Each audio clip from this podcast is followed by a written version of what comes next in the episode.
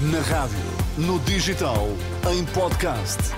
Música para sentir, informação para decidir.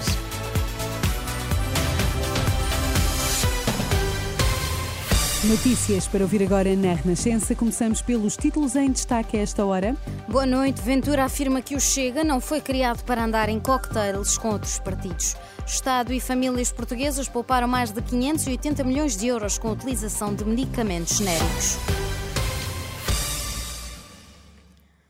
Líder do Chega garante que não criou o partido para andar em cocktails com outras forças políticas, numa altura em que todos os restantes partidos recusam dialogar com o Chega no pós-eleições. André Ventura assegura que está mais interessado em falar com os portugueses. Perguntam-nos, e os jornalistas também nos perguntam, e as pessoas perguntam-nos, se nós nos sentimos mal com isso.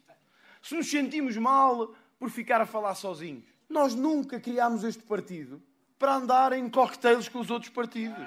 Nós nunca criámos este partido para andar em coquetéis de fim de tarde. André Ventura acusa ainda a líder do Bloco de Esquerda de ter mentido novamente ao ter afirmado que o seu pai foi condenado à prisão perpétua durante o Estado Novo. O líder do Chega alerta Mariana Mortágua que não havia prisão perpétua nessa altura em Portugal. Ontem, aparentemente, Maria da Mortágua disse, emocionante, disse que o pai dela foi condenado à prisão perpétua durante o Estado Novo. Com um ar pesado, e sofremos muito. Meu pai foi muito perseguido e foi condenado à prisão perpétua. Havia apenas um detalhe: é que já não havia há 100 anos prisão perpétua em Portugal. Há 100 anos. Declarações do presidente do Chega no final de um jantar comício na Guarda. André Ventura criticou ainda o PS. O líder do Chega disse que se o PS tivesse vergonha, não se candidatava a estas eleições. Em 2023, o Estado e as famílias portuguesas pouparam mais de 580 milhões de euros com a utilização de medicamentos genéricos, mais 14% do que no ano anterior. É o valor mais alto desde que a contabilização começou a ser feita há 13 anos. As contas são da Associação Portuguesa de Medicamentos Genéricos e Biosimilares.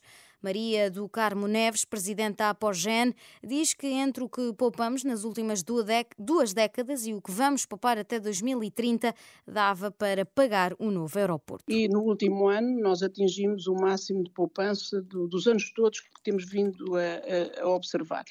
Houve uma recuperação de mais de 580 milhões de euros, tivemos um aumento de cerca de 14% em relação ao ano eh, de 22 e, se olharmos para o dia de hoje, nós já vamos com uma poupança de mais ou menos 80 milhões. Mas se formos um bocadinho mais atrás, aos últimos 20 anos, temos uma poupança superior a 7 mil milhões e vamos conseguir recuperar até 2030, supera 1,8 mil milhões.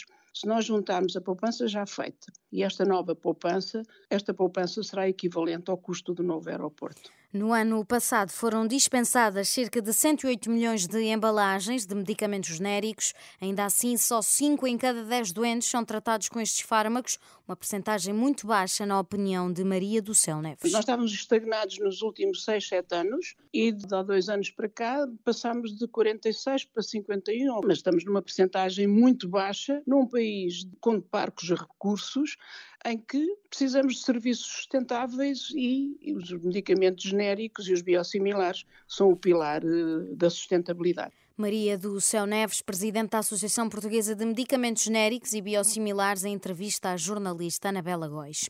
Os casos de sarampo em Portugal já são 12. Há três novos casos confirmados, dois deles na região de Lisboa e Val do Tejo, outro na Madeira. Nenhum dos casos, segundo a Direção-Geral da Saúde, aponta para evidências de vacinação contra a doença. Dez distritos de Portugal continental vão estar sob aviso amarelo devido à queda de neve a partir do meio-dia de sábado e sete distritos sob aviso laranja devido à agitação marítima, de acordo com o Instituto do Mar e da Atmosfera.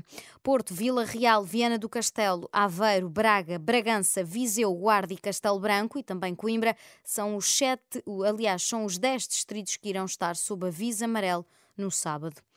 Pelo menos quatro pessoas morreram na sequência de bombardeamentos numa casa no campo de refugiados. A morte provocada pelos militares israelitas aconteceu no centro de Gaza, disse a agência de notícias Joafa. E, de acordo com o Al Jazeera, outras pessoas também ficaram feridas.